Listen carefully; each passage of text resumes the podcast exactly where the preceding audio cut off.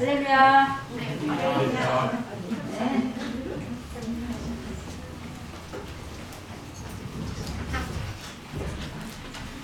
はようございます。今日も賛美を持って神様に礼拝を備えていきましょう。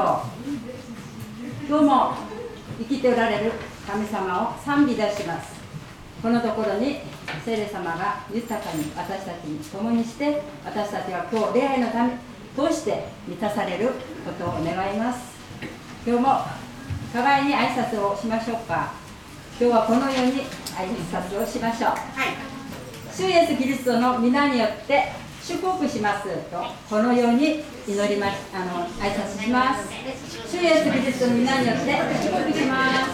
主イエスキリストの皆によって祝福します祝福します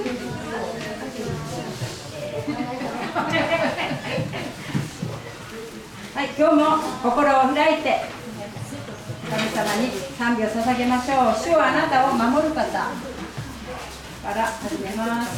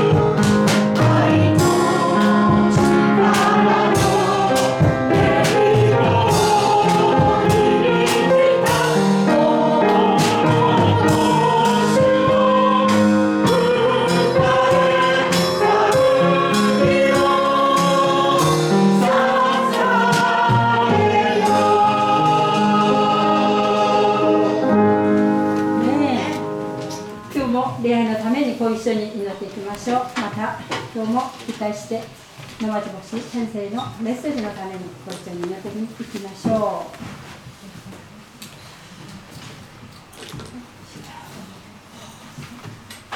王のなる私たちの神様今のようなねありがとうございます。今日もこうして私たちをこの心に神様が呼び集めてくださって神様と共に神様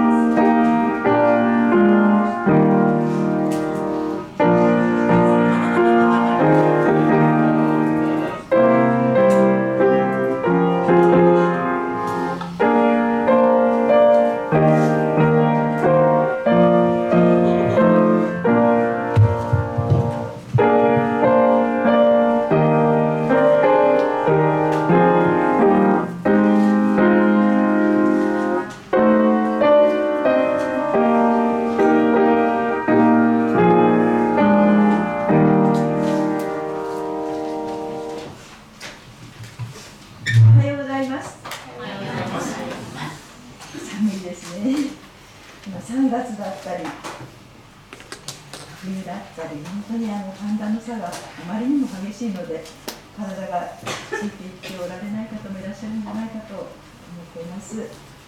またこの寒さの中でまた地震の方々のこともあのなおなお胸の痛い1週間でもありました。回復の回復されている方々の知らせもニュースで聞くことができて本当に感謝です。またあの23日の盛会を来てくださった方々ありがとうございました。本当に豊かな恵みの時を与えられて感謝でした。ありがとうございました。主に本当に心から感謝します。ではただいまより2024年2月25日第4手術礼拝を始めます。ご一緒に教会兵庫聖句を唱和しましょう。お手元の修法プログラムの一番上にありますし前方のスクリーンにもあります。では2024年兵庫聖句私は福音を恥としません。福音はユダヤ人をはじめギリシャ人にも信じるすべての人に救いをもたらす神の力です。福音は神の義が提示されていて信仰に始まり信仰に進ませるからです。義人は信仰によって生きると書いてあるの。ですローマ人への手紙一章16から17節賛美を持って主を褒めたたえましょう賛美の中に主は住まわれます。ご無理のない方はどうぞお立ちくださいご一緒に賛美歌352番雨なる喜びを賛美いたしましょうでは賛美歌352番です。お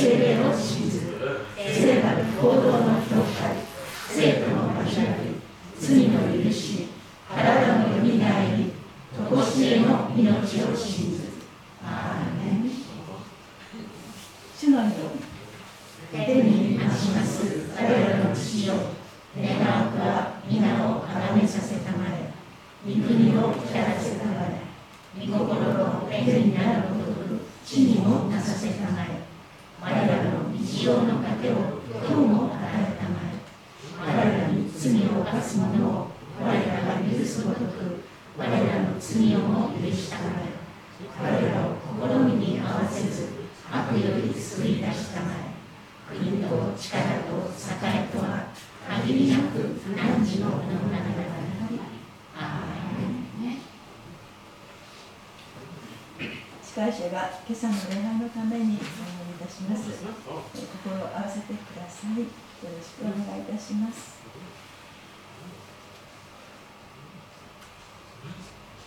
ハレルヤ愛する天の父なる神様お名前をあがめて心から褒めたたえます。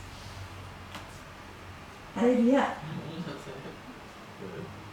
神様能登の地震に驚いた1月1日から2ヶ月経ちました。影響の大きさがだんだん分かってくるほどに辛く悲しく不安な方々に心を痛める日々祈りを捧げています。でも少しずつ回復の基調があって復興の基調があって人々がそのようなことを言ってらっしゃることを本当にありがとうございます。どうぞ一日も早く元の地に平和な暮らしが戻りますようにどうぞ主の道からをいっぱいに注いであげてください。よろしくお願いいたします。私たちにもいつ起こるかわからない大きな災害です。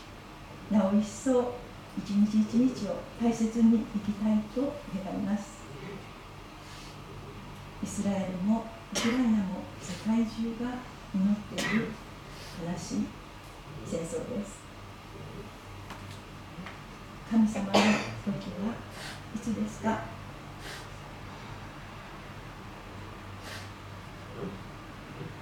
イエス様にっていつも喜んでいなさい。絶えず祈りなさい。全てのことに感謝しなさい。それは神様が私たちに望んでおられることだとパウロは語ります。恐れつつかしこんで。今朝も霊と誠をもってあなたをお願いいたします。私たちを守り導くために今日野町先生を立ててくださってありがとうございます。一昨日の正解に続いて先生を精霊の力で満たして通り置き管として御言葉を語ることができますように助けてください。聞く私たちがよく分かるように助けてください。あなたを求めてこられた方の上にはなお一層の恵みがありますように祈ります。で動いている日本の政治に為政者にそして集う私たちの上に今誰よりも震災被害地の皆様の上に祝福を祈ります。祝福してください。そして主よイスラエルにエルサレムに平和を祈りつつどうぞ早く来てください。唯一の救い主イエス・キリスト様のお名前によってお祈りいたします。もう一曲賛美いたします。賛美歌391番「モレロの壺」賛美歌391番。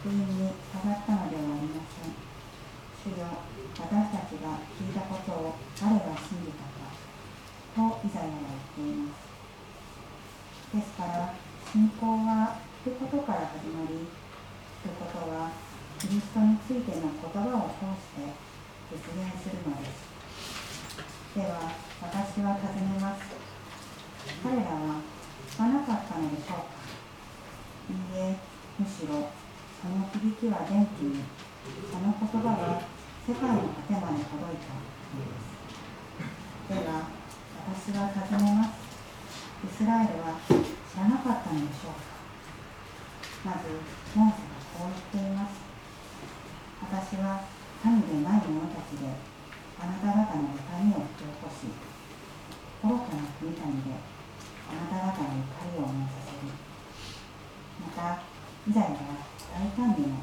こう言っています私を探さなかった者たちに私は見出され私を尋ねなかった者たちに自分を表す。そしてイスラエルのことをこう言っています。私は終日手を差し伸べた。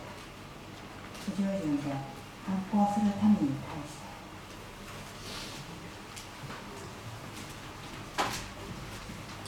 皆さんおはようございます。いつもの方も久しぶりの方も初めての方もようこそおいでくださいました。お願いいたします。お祈りをしていきましょう。主を待ち望んでいきたいと思います。天と地とその中にあるすべてのものを海を大地を山を川をすべての被造物をお作りになった天の父なる神様。あなたの皆だけが高らかに賛美されますように。聖書は語ります。私は山に向かって目を上げる。私の助けはどこから来るのか。一体どこから来るのか。私の助けは。私の助けは天と地を作られた。主から来ると。今私たちはあなたの助けを必要としています。あなたの助けがなければ。生きていけません。どうぞ主を助けてください。主よ私たちを助けてください。そして主よ牽制によらず能力によらず神の霊の力によって一つ一つの目の前にある問題を乗り越えていくことができますように突破していくことができますようにそして神様それぞれ走るべき工程は違いますがそれぞれの人生において圧倒的な勝利者となることができますように私の人生大成功ですと神様に感謝の叫びを上げることができる私たちとなれますように導いてください。神に導いている全てのものを持って私たちを満たしてくださいますようによろしくお願いいたします。主をお語りください。しもべは聞いております。愛する主イエス様のお名前によってお祈りいたします。アーメン。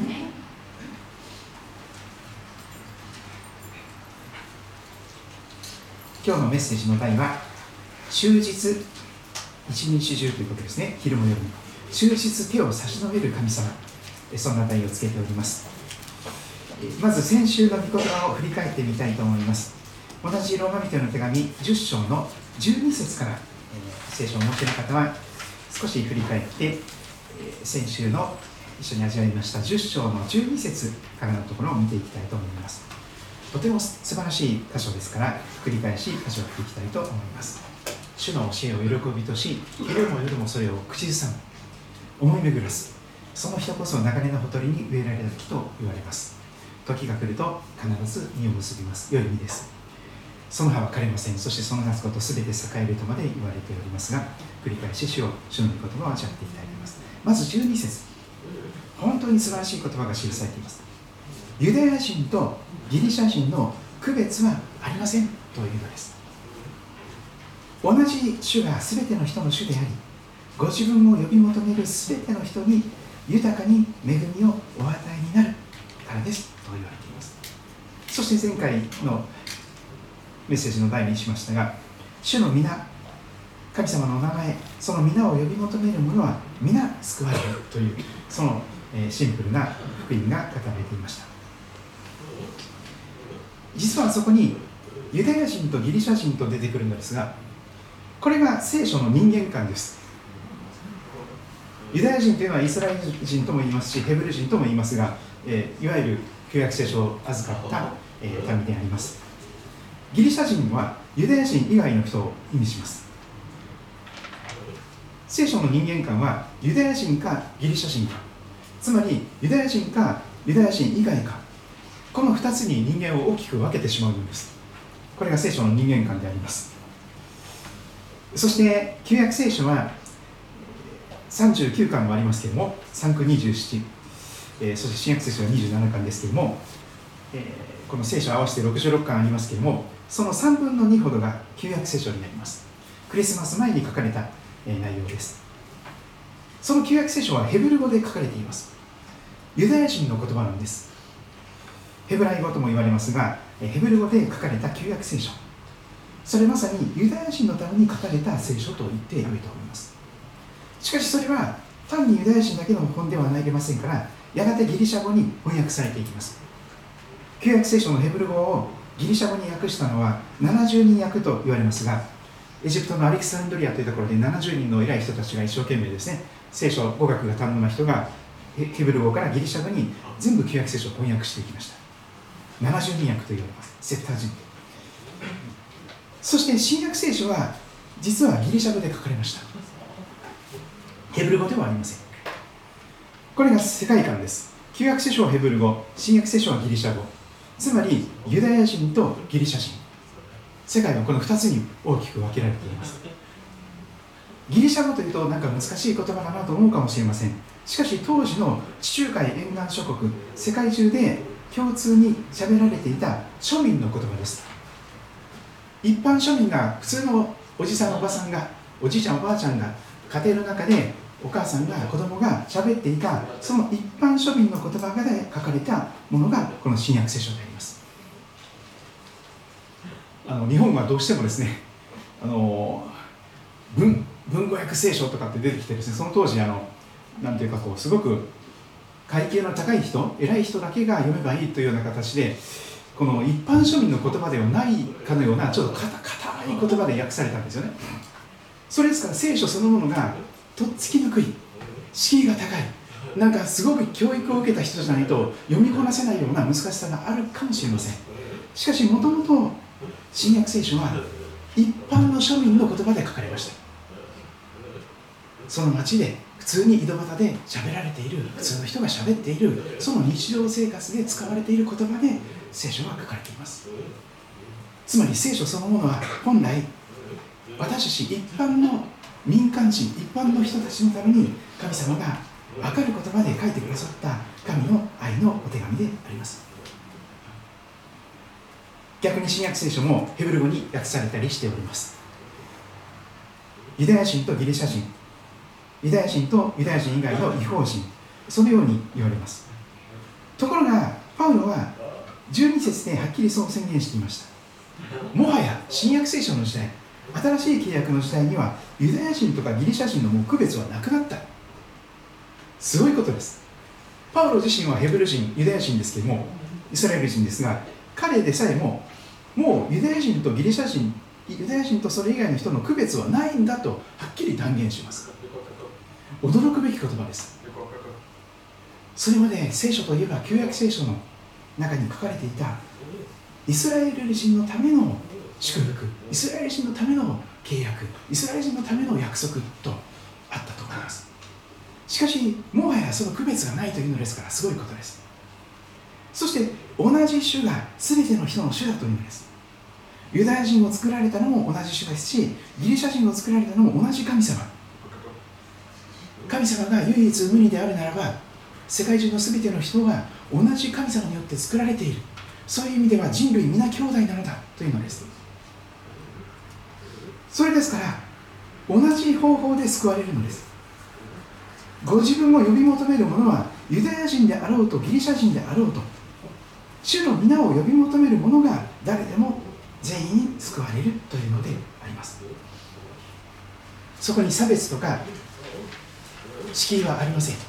区別もありません。ユダヤ人であろうとギリシャ人であろうと同じようにイエス様を主の皆を呼び求める。イエス様が私のメシアとして来てくださった方を信じます。イエス様助けてください。本当のメシアであるイエス様を助けてください。私はイエシュアという方をメシア派として信じますと言ってユダヤ人でさえもそのイエス様をメシアとして信じるならば救われる。信じるだけで救われる。立法を知らない。好き勝手をしている違法人であってもイエス様助けてください憐れんでくださいと言えば救われる。同じことだというのです。すごいことです。しかし信じたことのない方をどのようにして呼び求めるのか聞いたことのない方をどのようにして信じるのか述べ伝える人がいなければどのようにして聞くのか使わされることがなければどのようにして述べ伝えることができるのか。それは全て使わされなければ全ては始まらないということでありますが神様は私たちを使わせてくださる方であります。キリストの全権大使として神の国のその大使館としてなんと美しいことか良い知らせを伝える人たちの足はと書いてある通りですとありました。さあ今日はその続きです。ローマの10章16節から今日見ていきたいと思います週報の御言葉のところにも印刷しております。いつものように4つの部分に区切って分けております。それは気象点結を大体意味していると理解していただけたらと思います。木の部分は16節といたしました。パウロ続けて先週の御言葉の続きでこう語ります。しかし全ての人が福音に従ったのではありませんと言われます。全ての人が福音に従ったのではない。そして預言者イザヤの53章1節の御言葉を引用していきます。クリスマスから遡ること700年ほど前に今から3000年ほど前に預言者イザヤが語った柔軟のしもべ。十字架の苦しみの十字架の死に至る苦しみを味わっていくメシアの姿を予言したあのイザヤ書43章。なぜかユダヤ人の方々はイスラエルの人たちはイザヤ書53章を読んではいけない書にしています。そこを読めば読むほどメシアがイエキリストだイエシュアがメシアだということが分かりますからあえてそこを読まないようにしているそうです。もしも読む読む箇所機会があってですね子供たちがお父ちゃんやお母さんにこの彼っていうのは誰？本当のメシア予言されているメシアは誰？イエス様とすごく似ているね。そんなこと言うもんじゃありません。って言って叱られます主よ私たちが聞いたことを誰が信じたかと以前は語ります。聞いたことを誰が信じることができたのか。ほとんどいないというのです。特にユダヤ人イスラエルの人たちの中には。しかし聞き信じることは聞くこととリンクしています。福音を聞かなければそれを信じることはできません。信仰は聞くことから始まりますとパウロはとても大切なことを語ります。17節です。ですから信仰は耳から始まります。耳で福音のメッセージをグッドニュースベストニュースをゴスペルを聞かなければ信じることはできません。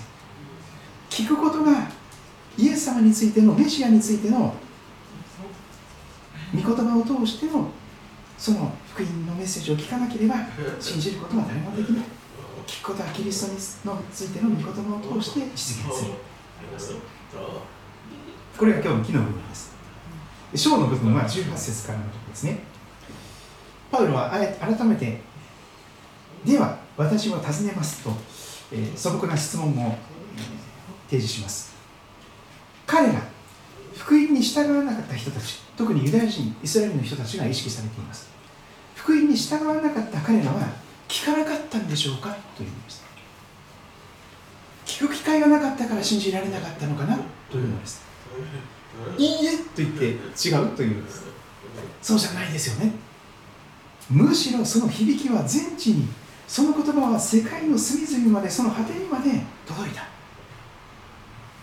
The end of the world 世界の一番端の端まで余すところなく響き渡った。全世界全地球上。それがユダヤ人にとっての聖書でしょう。ユダヤ人は生まれてから何を勉強するんでしょうか。聖書を丸暗記します。創出レビニン新明記モーセ五書と言われる最初の5つの書物はトーラーと言われますがそのトーラー全部丸暗記させられます。漱石1章から始まって全部。主聖ジプト記1章から始まって全部レリ記民数記新明記全部。一節一節全部丸ごと章全部。5つの書物全部丸暗記しろというのがユダヤ人の教育であります。ですから四六時中昼も夜も聖書の言葉に触れ続けて門前の小僧七々の教法を読むどころじゃない。もう片時も聖書から離れることができない生活をしています。それがユダヤ人なんです。ですからどこに散らされようとディアスパラといってどこの世界に強制連行されて散らされたとしても世界の隅々でどこででも神の言葉を聞くことができる。どこででもそこに神様はユダヤ人のシナゴーグ街道を用意してくださってそこで聖書が安息日ごとに朗読されて必ずそこに行けば聖書を聞くことができる。世界中どこに行ってもその世界の片隅でさえもユダヤ人であるならばヘブル語で聖書が聞ける。その母国語だけでなくて英語だとかフランス語だとかスペイン語だとかいろんな国の言葉で聖書を聞ける。その響きは全地にその言葉は世界の果てまで届いたと言われます。そうです。ユダヤ人で一度も聖書の言葉なんか聞いたことがありません。それはありえません。ありえません。どこの世界に散らされたユダヤ人でもそこに必ず響いているはずなのです。その言葉は詩篇 19, 19編の言葉です。指揮者のために誰での賛かと言われるあの言葉です。宇宙的な詩篇がありますね。宇宙が好きな方夜星空を見上げるのが大好きな方ぜひこの詩篇の19編を開いて星空を眺めてください。まだですね寒い季節ですから星が綺麗に見えますね、まあ、昨日あたりは満月ですからね。ちょっとかなり赤すぎて星があまり見えないかもしれませんがでもオリオン座とか綺麗に見えました。夜ぜひ天を見上げてください。そして星空を見上げて星の数を数えてみてください。あなたの子孫はそのようになると約束されていますから。さあ天を見上げなさい。星を数えることができるなら数えてごらんなさい。あなたの子孫はあなたを通してクリスチャンになるその兄弟姉妹神の家族は星の数ほどだよというのです。支援19天は神の栄光を語り継げ。大空は御手の技を告げ知らせる。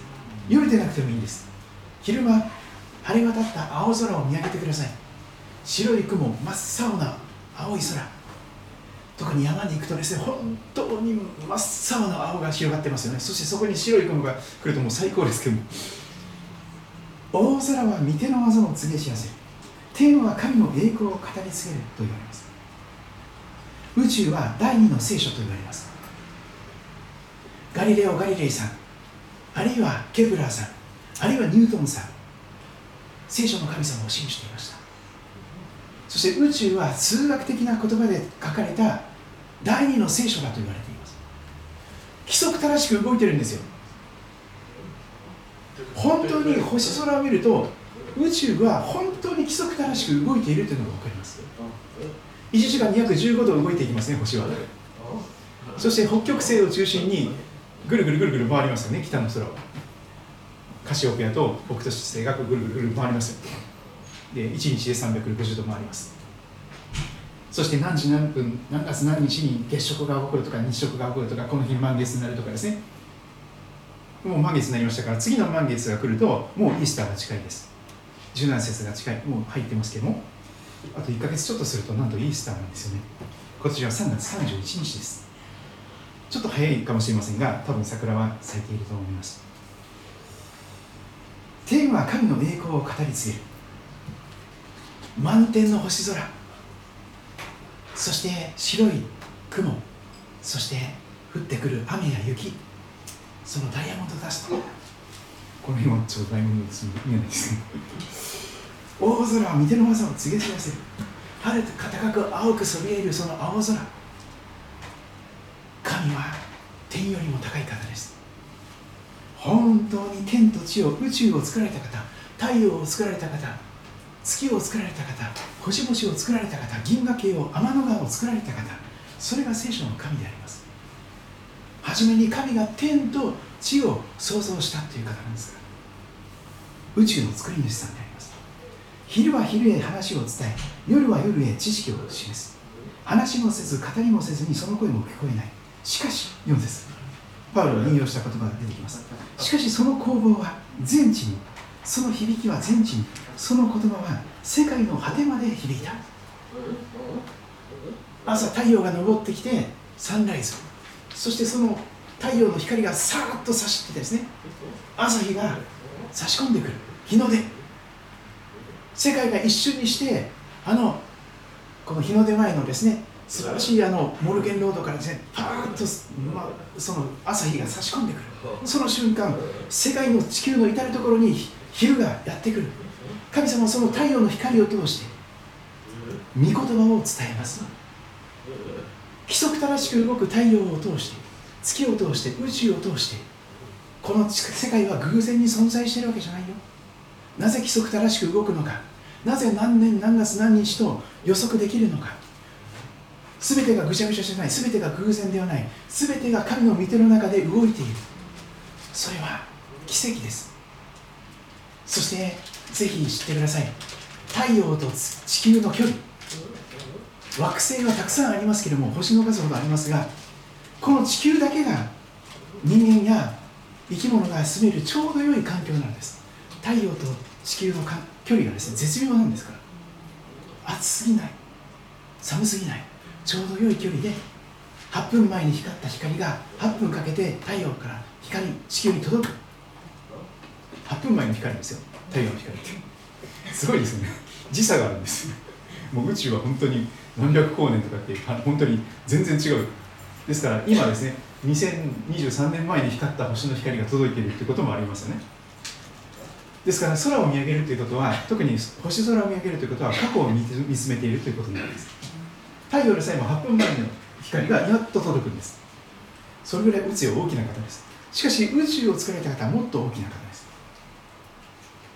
その言葉は宇宙に響き渡っております。全ての人が信じなかったのは聞かなかったからではありません。福音に従わなかった人たち彼らは聞いたにもかかわらずにもかかわらずです。それでも信じなかったというのです。それはまあシンプルな言葉で言えば不信仰ということです。頑固。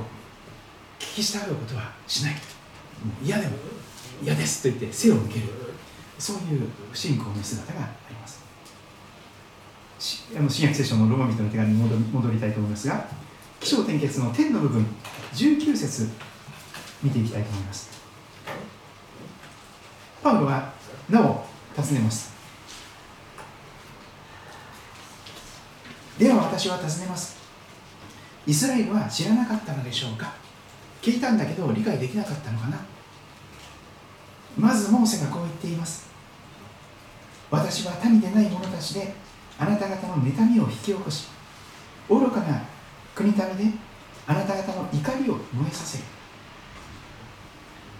旧約聖書には若干違う形で記されているかと思いますがパウロがあえて訳し直してここに記しています。私は民でない者たちであなた方の妬みを引き起こす。愚かな国民であなた方の怒りを燃えさせるというのです。聞く耳がない。頑固すぎていくら語ってもダメ。でそういう人を何とか救いたい。それでも救いたい。何とかして救いたいということで神様は何を考えたのか。そうだ彼らに妬みを起こさせよう。神様は妬みでさえも用いられます。すごいことです。人間は妬みの中で生きていると言ってもいいでしょう。本当にそうですよ。人と自分を比較して自分よりもちょっとでも幸せそうな人がいるともう羨ましくて仕方がない。妬ましくて仕方がない。なんで私はこうなんだって言ってもうすごいそういうことになりますね。でイスラエルはまさに妬みというものが最終的に用いられてこれでもか。もう最終手段として最終兵器妬みというものが用いられます。彼女はなく妬みです。全然チャランポランな遊びほうけて酒飲んだり女遊びをしたり男遊びをしたりもう好き勝手をしているもうやんちゃすぎまくっているその違法人を愛する。違法人を祝福する。ユダヤ人以外の人たちに祝福を注いでいく。溢れるほどの祝福を注いで救いに導く祝福の中で溢れ出る祝福の中で生かしていく。さあその時にユダヤ人は俺たちの方が正しいんじゃないの？なんで神様はあの人たちを祝福してるんですか？ふざけるな。いい加減にしなさい神様。私はどんだけ立法を守ってきたと思ってるんですか？私がどれだけ涙ぐましい努力をしてルールを守ってるか分かってるんですか？毎週礼拝に出て安息日欠かしたこともないし聖書を暗記してるし。どうしてこの私を祝福せずに他のユダヤ人以外の違法人をあんなに祝福するんですか？ありえない神様。もう絶対許せない。もうそんな神様なんか大嫌い。大嫌い。でもそれ妬みなんです。もうもう怒り浸透でもう腹が立って仕方がない。もう怒り爆発するんですよ。弁当できないから。あの真面目な人ほど怖いですね爆発した時。もう我慢して我慢して我慢してバーンってなったら怖いですよ本当に。本当にその人一番怖いと思う。何するか分かりませんよ。気が付いたら人を刺してるかもしれません。包丁で。そういうことですよね。あの原子力発電所じゃなくて私たち弁としないとですねこまめに。怒り溜め込んでいってストレス溜め込んでいったらいつか必ずとんでもないことを犯しますよ。酒の勢いとかで気がついたら人を刺し殺しているということはありえますよ。本当に。条件さえ整えば誰でも殺人者です。しかし神様は妬みを用いられるんです。そういうことがあります。誰かさんが先に洗礼を受けた。妬ましい。妬ましい。だから私も洗礼を受けるとかね。そういう人いますよ。そういう人います。本当にそういるんですよ。それをそれを狙ってるんです神様。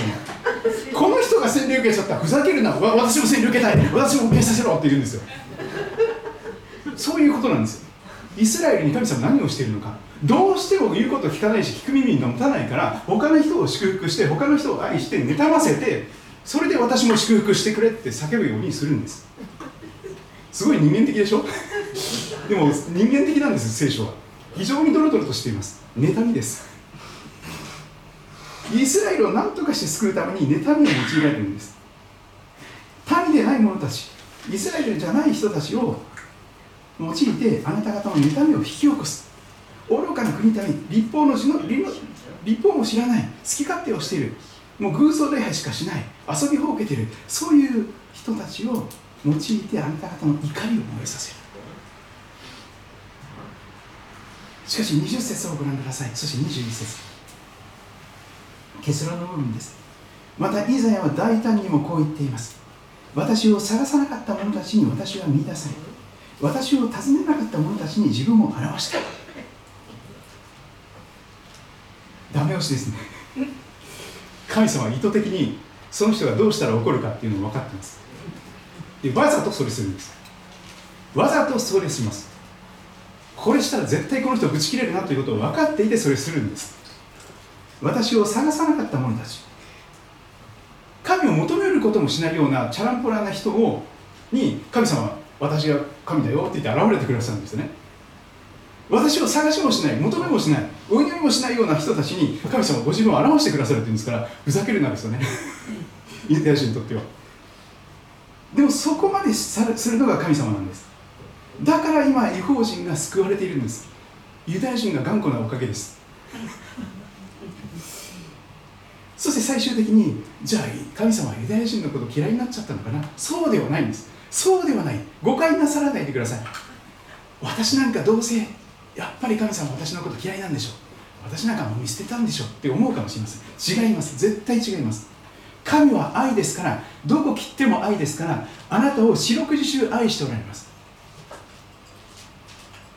私はあなたを永遠の愛を持って愛したよって言うんですよ。あなたが生まれる前から愛してくださっています。死んでからも愛してくださいます。現在過去未来愛さなかった時がないんです。あなたは。永遠の愛なんですから。あなたが信仰を持つ前からお母ちゃんのお腹の中に宿る前から永遠の昔から神様はあなたを愛しておられてこういう人として何年何月に生まれさせるとかでこういろんな家庭環境もあるしいろんなこう紆余曲折がありますけどもその全てが神様の愛の中で置かれていること。意地悪してるわけじゃありません。それがその人にとって一番神様の祝福を受けるためにどうしても必要なベストウェイ最善の道ということなんです。2節あそうですね。この最後の言葉21節を20節21節はイザヤ書65章の御言葉です。そこも素晴らしいことですから聖書をお持ちの方は開いてみてください。旧約聖書イザヤ書先ほどのイザヤ書のイザヤ書66章まであります。その65章一つ手前のことですね。非常に新約的な響きがありますけれどもイザヤ書もですね39章まで旧約聖書の響きがあるとかね40章以降は新約聖書の響きだとかってよく言われます。で66章が66巻に対応しているとも言われます。ぜひイザヤイザヤ書をじっくり読んでみてください。聖書66巻に対応していると言われます。その65章そこにパウロが今日最後のところで結論的に引用する御言葉が記されています。イザヤ65章1節2節3節をぜひ見ていきたいと思います。私を尋ねなかった者たちに私は尋ね求められ私を探さなかった者たちに私は見出された。私の名を呼び求めなかった国民に向かって私はここだ私はここだと言った。これが先ほどの20節の言葉ですよね。そして2節3節が最後の結論の部分のところですけどもこう言われています。私は終日昼も夜も24時間朝から晩まで24時間四六時中私は終日かたくななために手を差し伸べた。自分の考えのまま良くない道を歩む者たちにそして3節がおまけでついています。この民はいつも私に逆らって私の怒りを引き起こす。あえてイザヤはいつもという言葉を使っていました。パウロはそこまで引用しませんけど。非常に対照的なんです。神様はいつも手を差し伸べておられる。神様はいつも愛の御手を持って祝福しようとして差し伸べておられる。最高のものを持って最高のものを惜しみなく目の前に差し出してくださっている。ところがそれをいつも拒んでいるのがイスラエルなんです。終日早く昼も夜も日夜一日中24時間四六時中早くからたびたびずっとイスラエルの主なる神様はいつも不従順で反抗するイスラエルユダヤ人に終日手を差し伸べている神様です。決してイスラエルが嫌われてるわけじゃありません。今でも大好きなんです。何よりもやっぱりイスラエルは大好き愛されています神様。だけどイスラエルはそれに気づかない。いやむしろ意図的に反抗する。背を向ける。いつも不従順で反抗すると言われています。さあここで問題です。イスラエルだけが不従順で反抗する人間なんでしょうか。そうではありません。実はイスラエルという人たちは全ての人たちを代表するものです。イスラエルというのは実は自分を見ているんです。聖書は本当の自分を映し出す鏡のようなものです。鏡よ鏡私の本当の姿を見せてくれ。そうするとユダヤ人が出てくる。そして頑固で固くなでいつも逆らっていつも神様の怒りを起こしてなんだこいつはと思うんですけどそれがあなたの姿なんですよ。それがあなたです。いつも神に逆らって不従順で不信仰で反抗し続ける毎日いつも。それが全ての人なんです。今木曜日にですね木曜日の午後にあのこの「報道する神」を一緒に読んでおります。ティモシー・ケラー先生もう天国に帰られましたがニューヨークで長らく牧師牧師をされていた都市選挙都市伝道に力を注いだ先生ですけどもこのティモシー・ケラ先生がルカの福音書15章に記されているお父さんと失われた2人の息子の例えを本当に細かくきめ細やくあの解き明かしてくださっています。えー、1300円プラス税ですから決して高くはないです。買っておいて損はないのでぜひお買い求めくださればと思います。福音って何ですか？罪って何ですか？神様の愛って何ですか？分からなくなった方ぜひこれを読んでください。ティモシー・ケラー牧師はこう語ります。お父さんと失われた2人の息子の例えお兄ちゃんも失われた人。弟はもちろんのことでもお兄ちゃんの方も失われている。弟息子と兄息子が出てくるんですが2人とも失われていると言われます。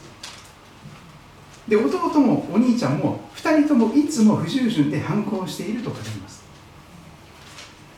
そして特にお兄ちゃんの方が深刻だと言われます。本人に自覚がないですから。全く反抗しているつもりがない。全く逆らっているつもりはない。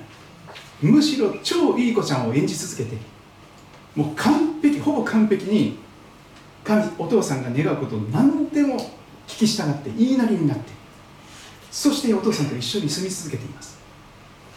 しかしそのお兄ちゃんの心は非常にユダヤ人イスラエル人の姿と似ています。あるいは立法主義的な人に似ています。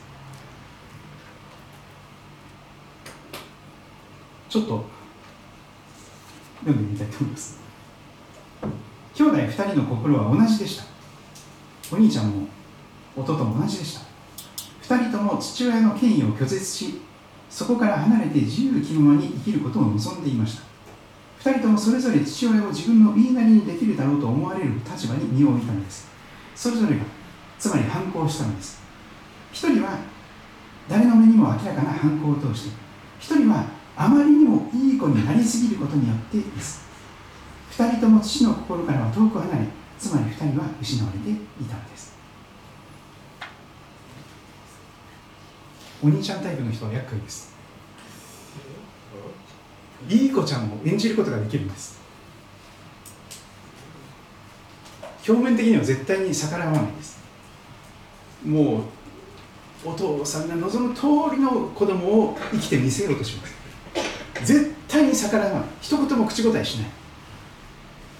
本当にお父さんが願う通りの人生を生きようと頑張って頑張って頑張って涙ぐるましい努力をして奴隷のようにお父さんに仕えてでも結局は早くお父さん死んでほしい。早く楽したい。もうお父さんいないところでお金たくさんもらって気ままに生きたいってがっていうのが本音なんです。でもそれは口に出さない。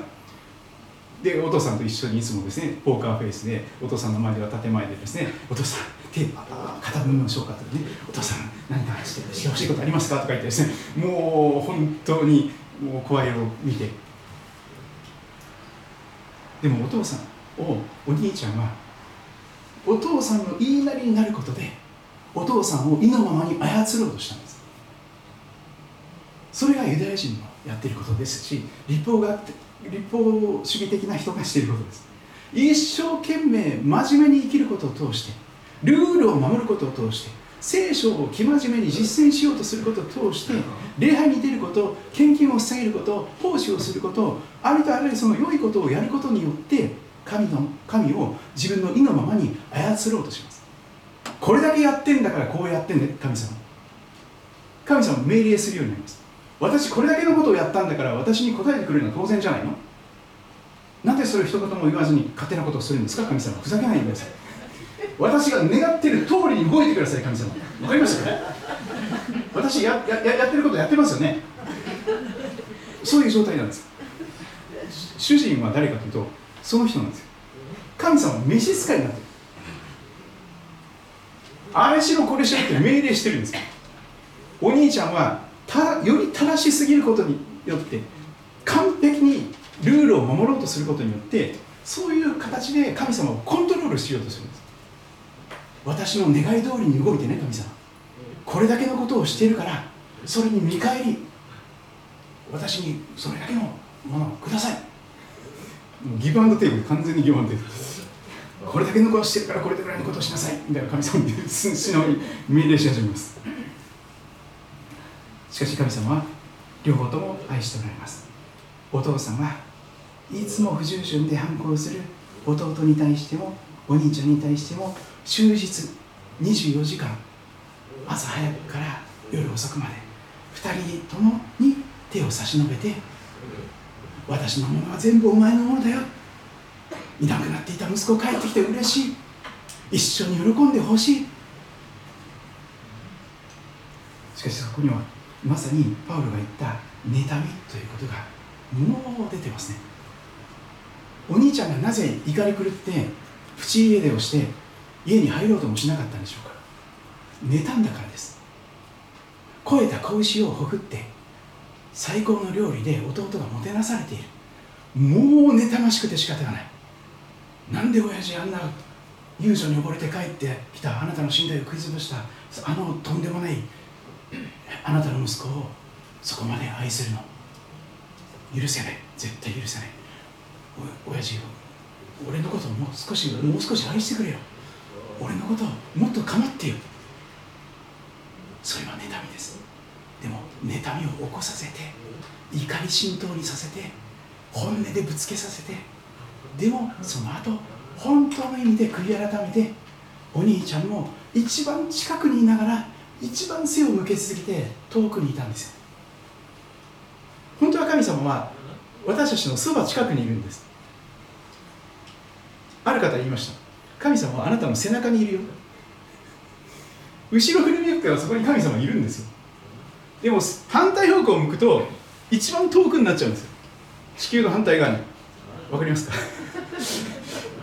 真後ろに神様いるのにわざわざ反対方向を向くと地球一周しないと神様の方に来ないんですよ。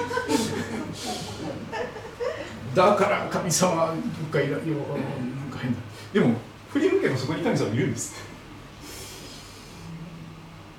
でもそれがなかなかですね。その振り向くということが悔い改めるということなんですけども向きを変えてお父さんがどんなに私をそのまんま全部知られていてろくでもない息子だということが完全に知られていてそれでも無償の愛でふさわしくない罪人と出会った時に愛する一人息子でさえも惜しみなく十字架に捧げてくださるほどに愛して愛して捧げて捧げて私たちが神様を愛する前にまず神様があなたを愛して本当に愛してやまない神様が聖書の神様なんですよということをぜひ一緒に覚えていけたらと願っています。それぞれご自分の言葉で祈る時を持っていただけたらと思います。声に出せる方は声に出してまた心の中だけでも結構です。本当に正直な思いで神様の前に祈りを捧げていただきますと感謝です。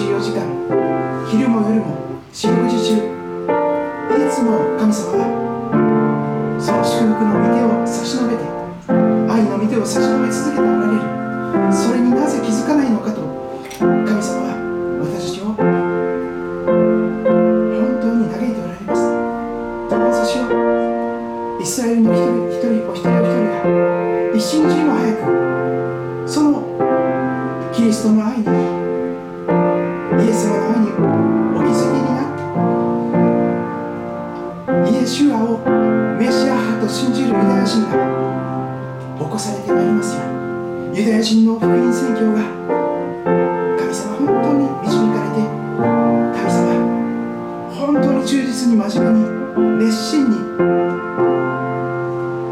生きているユダヤ人のお一人お一人をあなたが祝福してくださりまた救いの中へ祝福の中へ導いてくださることをお願いいたします。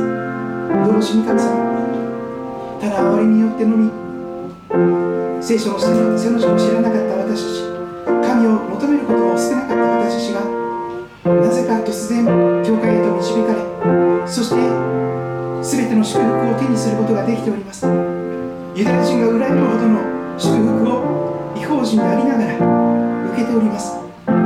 神が妬むほどに慕っておられる聖霊を受けそしてキリストを自分のものとしてキリストの心をいただきまた神に導いている全てのものをもって祝福されたものとして今私はここに置かれております。どうぞしよう。